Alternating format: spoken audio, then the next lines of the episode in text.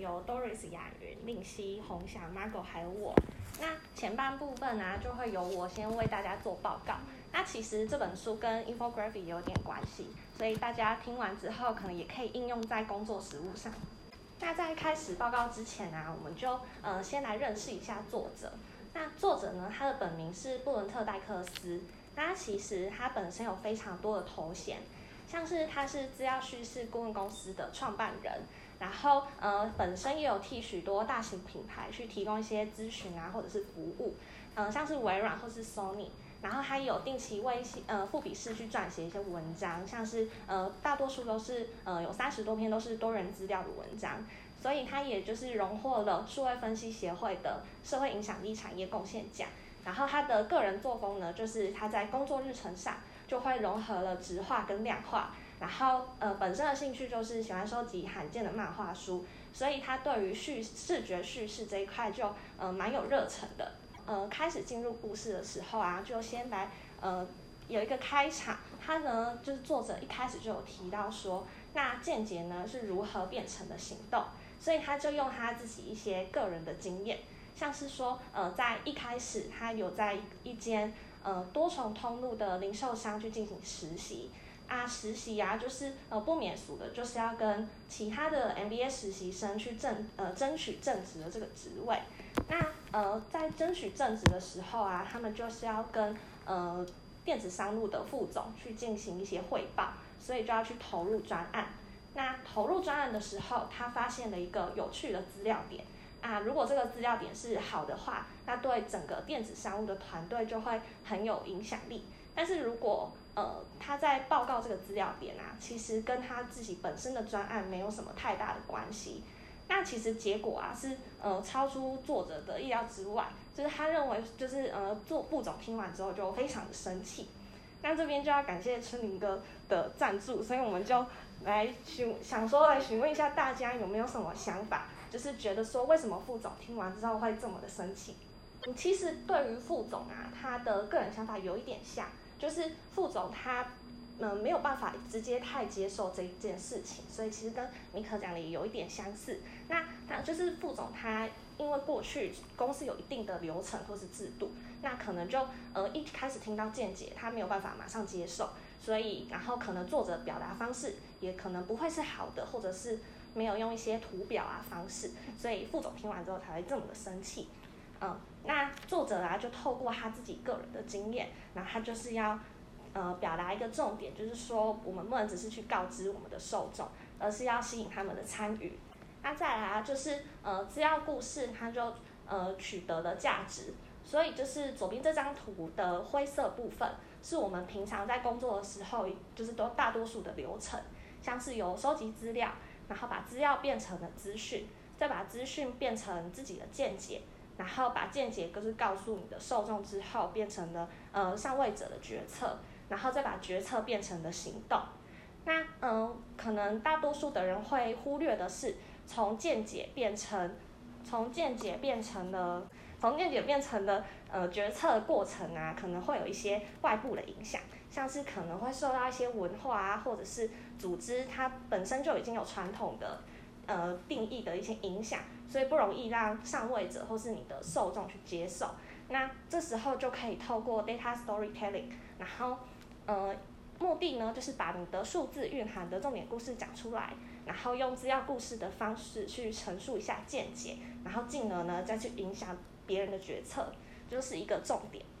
那我们就来告诉大家的是资料故事要怎么做。那首先呢就是以叙事、图像、资料。然后三个交集就可以去达到一个资料故事。那我们就分别来说一下两两之间的交集。像是如果是透过叙事跟图像，就可以达到了参与。那参与啊，好比说，就像我们平常在看的电影，或者是一些动画，这些就是要让我们的受众就是有参与感，然后进而去达到一些决策的定定。那再来啊，就像是叙事跟资料这边呢，可能是呃。大多数做数据流程的都会去做到的，就是呃用透过解释的方式，然后用简单的话去表达重要的资料，接着呢再去透过资料加上图像，然后让你的听众得到了启发，然后目的呢就是把资料的规则性跟差异性就是表现出来，因为可能一开始的表格当中没有办法去发掘到，但是如果透过这个呃启发的呈现的话，就可以一看就知道，然后再去适当的把这三个融合起来，进而呢，你就可以去改变一下你决策者的决策。那可能嗯、看到这边大家会比较有想法的是说，那如果呃我今天是做一个非常严谨的报告。那我就把我的数据跟结果呈现出来，应该就会是好的吧？那其实并不一定的是，呃，因为我们人啊，一开始在接受一些讯息的时候，通常讯息进来了，我们一开始一定会受到一些情感的影响，像是呃会受到一些直觉啊，或者是我之前的一些呃过去的一些经验的影响，那这些都会影响的决策。那初步的影响之后呢，才会来到了系统二。也就是透过像是分析啊、理性的这些影响，然后才会去进而才去做决策。所以大部分啊，经过研究显示，其实系统一的影响蛮大的。所以这就是为什么我们要做资料故事这件事情。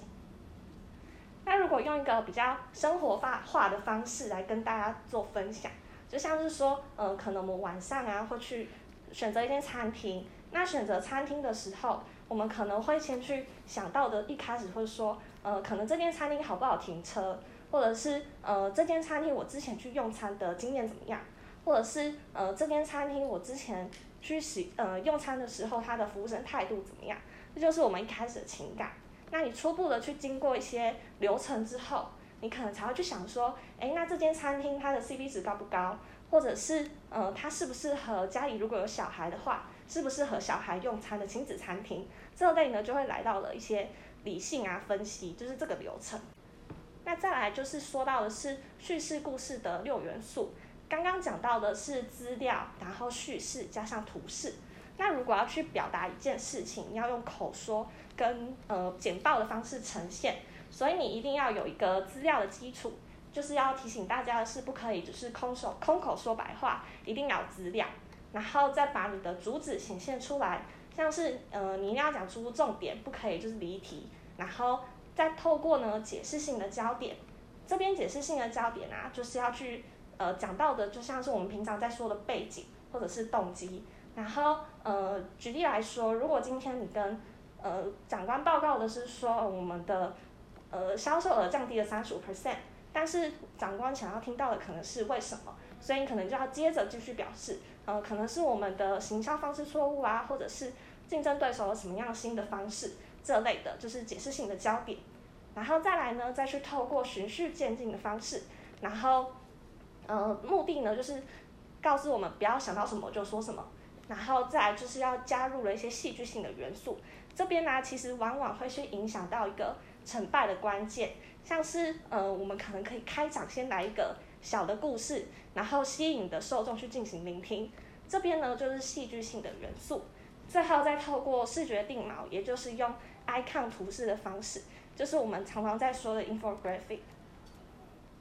那刚刚讲到的啊，就是叙事资料六元素跟资料故事三元素。那我们就用这两个工具，然后去解释一个产科的小故事。那我就大概讲一下呃这个产科小故事之前的背景。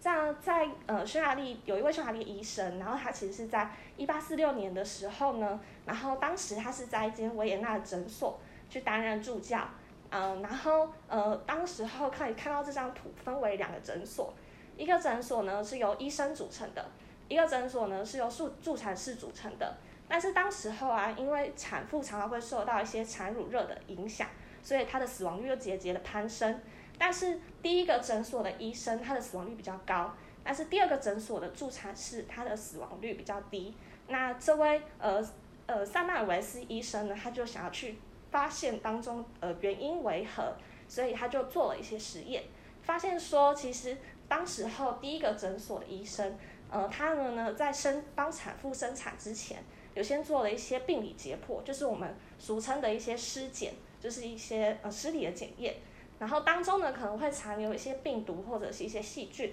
接着呢，他们可能没有做清洗或消毒，就马上替产妇做接生了，然后就会使得产妇她的死亡率就提高了。所以这个时候，萨麦尔维斯他就提出了一个洗手政策，希望可以去有效降低的死亡率。那可能简单的提要听到这边呢、可能呃大家会比较容易理解。但其实，在那个时那个年代是没有细菌或者病毒这个概念，所以当时候的人啊，就是没有办法接受，嗯、呃，然后甚至是没有去落实这个政策。那我们重点呢，就是要来看萨麦尔维斯医生呢，他表达的方式是怎么样的。其实这位医生呢，他所表达的方式，它是有透过呃像是呃这个图表方式，然后密密麻麻数字，总共有六十几页资料。然后呈现给这些医生看，那当时候呢，这些医生看完之后，其实并没有认真的阅读，或者是就算阅读之后，也没有去理解当中的想法。那如果我们今天透过视觉化的资料方式，我们来看一下会有怎么样的改变，像是有一些呃视觉化呈现的资料，下面呢蓝色的深蓝色的底线，就是有加入了一些对照组，然后是多柏林的诊所，它的死亡率比较低。但是如果是粉红色的呢，就是维也纳的诊所，它死亡率比较高，然后在一八四二年就节节的攀升。接着呢，再加入了一些解释性的元素。一八二三年，维也纳的医院开始做病理解剖分析，然后一八四二年死亡率来到了十五点八 percent 为最高。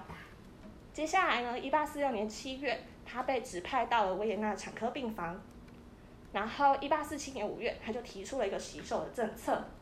那呃，目的呢，萨萨麦维斯医生呢，他的主旨就是要告诉大家，我们要拯救更多的产妇，所以总总共可以拯救多少产妇呢？总共可以拯救一千两百名的产妇。那其实刚刚所提出的整个视觉化的资料，就是他在六十几页的资料所要呈现的，那是可以在短短的呃一两分钟之内完整的表达出来，所以这也是告诉大家资料故事的重要性。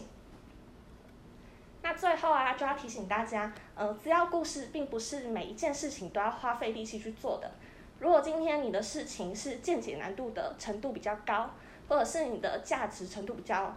高的话，那这样你就可以做资料故事。所以你就可以用三个问题去检核，像是受众为什么在意这件事情，它的价值性跟相关性为何，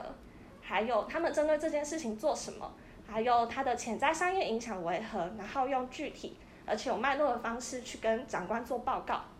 那以上呢，就是呃资料故事的大概的简要的概念。那接下来，令希会跟大家讲的是实务的经验。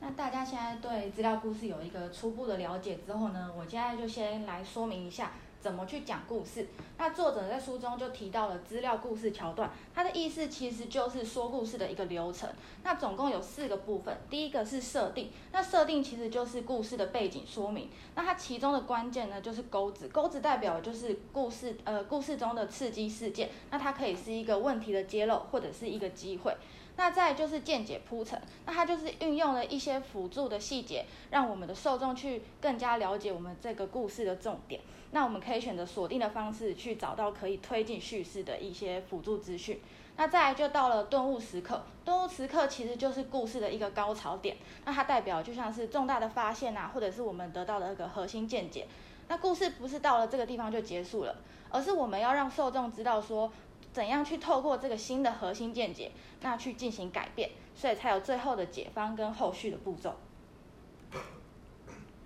那接下来呢，我就透过电子商务的一个举例，带大家来 run 一遍这个资料故事桥段。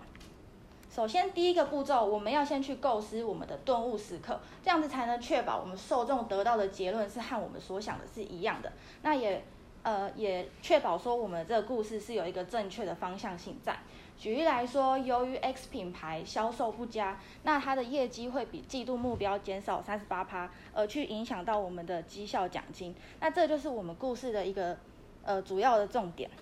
那接下来呢，我们就要去看说我们要呃我们的故事要从哪边开始说起，那就是从设定跟钩子去找到我们的故事切入点。那举例来说，第四季的销售比去年同期下滑二十八趴，那这样子的趋势会带来怎么样的一个变化？那接下来有了，那接下来有了有了我们的故事开头跟我们的故事的重点之后呢，中间我们就要去挑选一些见解铺陈，然后去帮助我们的受众去呃更加深入，然后层层堆叠到故事的重点。那我们可以用像是类别销售差异啊，或者是产品订单的群集去带出我们的目的，我们的目标，不好意思。然后最后呢，就是呃完整的故事呢，就会引导受众的话去去落实我们的一些新的见解。那像是这边我们就可以用呃，我们就可以透过不同选项来进行成本效益的分析，那去让效呃受众考虑我们的选项，或者是直接去采纳你推荐的方案。那在知道如何说故事后呢，我们却用一些，我们就可以用一些辅助的方法去帮助受众更加的探索我们的主题。那像是我们可以善用比较的方式。那举例来说，我们知道一间公司它的员工人数有一千人是没有意义的，但是我们如果可以知道说这一间公司它在前半年的员工只有五百人，我们就可以知道说在这一整年里面这间公司的发展有多快。那常见的比较方式有像是用时间。人或者是用地点，根据不同的情境来去做使用。那接下来呢，就从资料的探索性切换到资料的解释力。那这本书作者总共归纳出七个原则，那它分成呃设定跟修润两部分。那首先在设定的话，我们可以用合适的资料，就是以清晰、精确、有效的方式来传达复杂的概念。像是我们的资料一拿到，一定是非常的复杂，跟很多密密麻麻的。那我们就可以把它去简化成用百分比的变化，或者是用一个计算的指标来去看。那再来就是恰当视觉化，我们可以去选择适合我们所要呃说的故事的案例的资料图表。像是我们如果要用到比较，我们就很常使用到长条图。那如果我们是要看趋势，就很常用到折线图。那再来就是适当的配饰，我们就可以。呃，把比较的东西放在一起，那也可以去确保我们的图表是具有一致性的，这样子看起来也会更加的清楚。那我们进，我们有正确的设定图表之后呢，接下来就进行后置的修润。那后置修润呢，总共有四个原则，分别是消除不必要的杂讯，把注意力集中在重点，让资料显得平易近人，跟让人信任你的数字。那接下来就一一来说明跟举例。首先，第一个是消除杂讯，那从呃，从举例一可以看到说，左右这两张图，那如果呃像左边图画，它就有非常多的项目跟折线。那如果其实我们只需要看几个大项的话，我们可以把多余的线去删除，这样子看起来也会更加清楚，也不会被那些其他的资讯给干扰。那在第二个举例的话，像是我们如果主要只要看其他四个国家的话，可以把一些比较不重要的一些小项，把它去汇总起来，这样整个图表看起来也会比较的干净。那在第二个就是突出重点，那我们可以使用像是颜色、文字、排版跟分层来去做设计。那从举例一可以看到说。呃，右边的话，我们就是利用排版的方式，把左边的图图去一一把它细分出来。这样子，如果要针对细项来去说说明的话，也会比较呃比较清楚。那再来的话，如果在这个图来说，我们如果主要呃我们主要要看的是低低低项目的话，那其实我们就可以用颜色的方式，那去把它凸显出来。那其他的可能就是可以去做辅助，就是用对比的方式去做辅助。那再来就是第三点，让资料平易近人，则是可以用标记、辅助线、格式跟依循惯例。那这边说明一下依循惯例的意思呢，就像是举例看可以看到，我们一般人对像是 Facebook 的图标的印象就是在于它的颜色是紫蓝色。那 Twitter 的第一我们的印象呢，就是它是浅蓝色。那用这样子浅显易懂的方式，我们就可以让受众在第一时间可能看到这个颜色，就可以马上联想到说。它代表这个图标是什么意思？那最后就是让人信任你的数字。我们可以在我们的故事中去增加资料来源，还有数据的一些佐证。因为像刚才所说的嘛，说故事你是要有凭有据的。那如果你有一个正确的资料来源的话，其实你的受众也会更加信任你，然后去呃说服他们。那我们在规划跟设计我们的图表，总共有三个流程。第一个是草图。其实我们在绘制图表前呢，可以先利用手手边就取得的一些记事本啊、便利贴，或者是随便一张纸来去做一个草稿。那这样子的话，我们可以确定说我们的故事它是有一个正确的流程在的。那我们就是再来呢，只要有一个初步的一个草图画，就可以进行开始进行图表的设计。那我们就是确定确保说我们的图表是具有故事点，然后是用有效的方式来传递资讯的。那第三步呢，就是我们有一个出版的图表之后，就可以用一些标示或者是配色，让我们的图表更加的精致。那这个部分就可以使用到刚刚才提到的，就是修润的那四个原则。那我们在我们在呃叙述这个故事啊，或者是传递见解的话，通常不是只是想要传递资讯而已，而是希望透过这样子的方式而去改变或者是影响他人。像我们平常常在跟长官报告，通常都是希望说透这透过这个报告呢，可能大家可以去做一些行动上面的改变啊，或者是有没有什么新的方向。对，那在经在利用资料促成改变，势必会经历三个阶段。那第一个就是资料识读力。首先呢，我们就是当然要有熟悉的基本的算术跟统计分析的一个技巧，而不是说，哎，你看到这个图表，你可能加看成减或者是什么，就是连这种比较基本的都不会画，这样子就比较难去解读到标准的资料表或者是图表。那再来就是资料好奇心，我们要随时对我们的资料充满好奇心，提出问题，那再根据这些关键的问题去找到一个正确的答案。那最后呢，就是资料的叙事。我们最后要学习到有效的去传达见解，那要让人家让我们听的人知道说我们要表达的东西是什么。那当我们如果讲这个故事是具有说服力的话，其实我们的受众也会更快的去理解，然后并且去付诸行动。那最后呢，就送一句话给在座的各位，就是说故事的人能征服世界。随着我们现在呢越来越依赖资料，那如果能有效的去呃，讲述故事或者是传递一些见解的话，那其实就也能影响跟主宰我们的数位世界。那透过努力去为数字提供清晰啊、令人信服的叙事的话，这样子也就可以为团队跟整个呃理念带来改变。对，那以上就是我们这一组的读书心得分享，谢谢。